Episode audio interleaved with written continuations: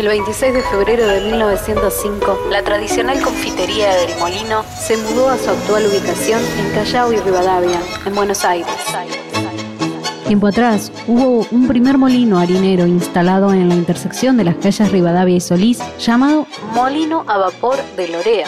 Tiempo después serviría de referencia para cambiarle el nombre por el de antigua confitería del molino.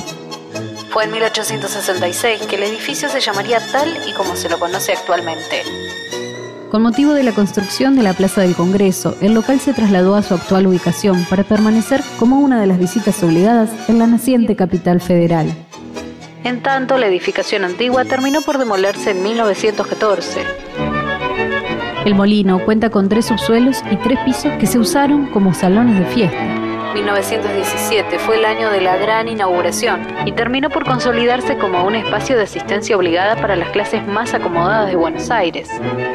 Algunos de los postres típicos fueron el marrón glacé, el panetone de castañas y el imperial ruso que en Europa terminó por conocerse como postre argentino.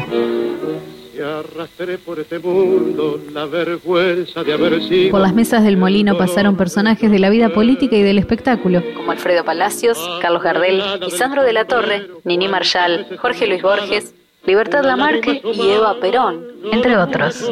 El local trabajó sin parar hasta 1979, cuando el pastelero Antonio Armentano, uno de sus regentes, vendió el fondo de comercio y la marca a un grupo de personas que terminó por presentar la quiebra. Si bien en 1982 el edificio reabrió sus puertas, en 1997 volvió a cerrarlas, cuando había sido declarado Monumento Histórico Nacional.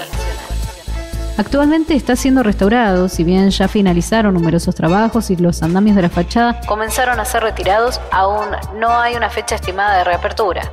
La construcción tiene más de 7.500 metros cuadrados y la confitería representa solo un tercio del total. El 26 de febrero de 1905, la tradicional confitería del Molino se mudó a su actual ubicación en Callao y Rivadavia, en Buenos Aires. La historia también es noticia. Radio Perfil.